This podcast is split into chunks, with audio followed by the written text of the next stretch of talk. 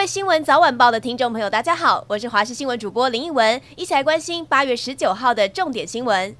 先来关心美东时间十八号在大卫营举办的美日韩峰会正式画下句点后，三国领袖出席记者会。而美国总统拜登表示，这不是一场谈论中国的峰会，也不是谈论的目的。不过，当然有提及中国，担忧中国经济施压造成紧张形势。而这场峰会主要是谈论美日韩关系，加强各领域的合作，让印太区域更加和平繁荣。另外，三国领袖除了承诺加深彼此在经济和军事上的合作之外，也强烈谴责中国在南海危险且挑衅的行为。此外，美日韩同意每年举办三国联合军演，并且在年内启用北韩飞弹预警情报共用机制。声明中也再次强调台海和平稳定的重要性。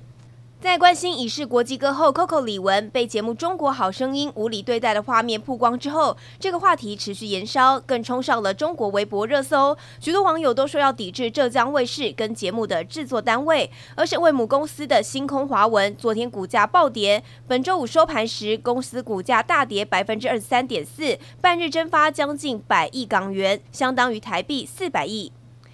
今年是关岛独立纪念日的七十九周年，而关岛除了固定在这天休假，对于二战时期牺牲的士兵也举行了追思会。关岛总督古磊禄现身追思会，二战幸存者致辞，更是让台下的民众鼓掌落泪。关岛身为重要的军事基地，在这座岛屿上也保留不少二战时期留下来的地标。关岛每个村落都有派代表家属跟幸存者送上花束来致意，就连日本也派代表到场。而即使过了七十九年，对关岛人来说，依然是无法抹灭的历史痕迹。行政院主计处昨天公布了多项数据，GDP 的成长率百分之一点六一，创下八年以来的新低；CPI 的年增率下修到百分之二点一四，还是超过通膨警戒线。不过，基本生活费提高了六千元，代表明年报税时又有减税利多。以一家四口来说，可以多扣二点四万，按照税率百分之五到百分之四十计算，可以少缴一千两百元到九千六百元，预计两百三十万人能够受惠。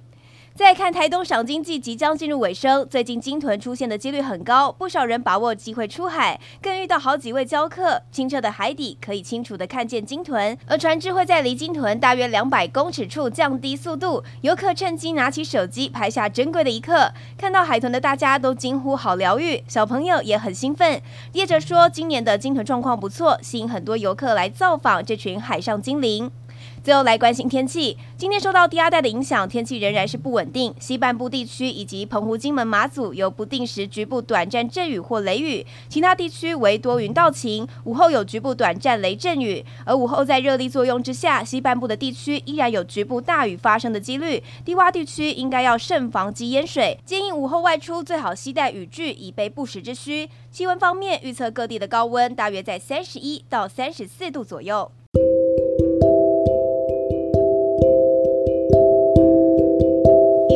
这一节的新闻内容，我是林文，非常感谢您的收听，我们下次再会喽。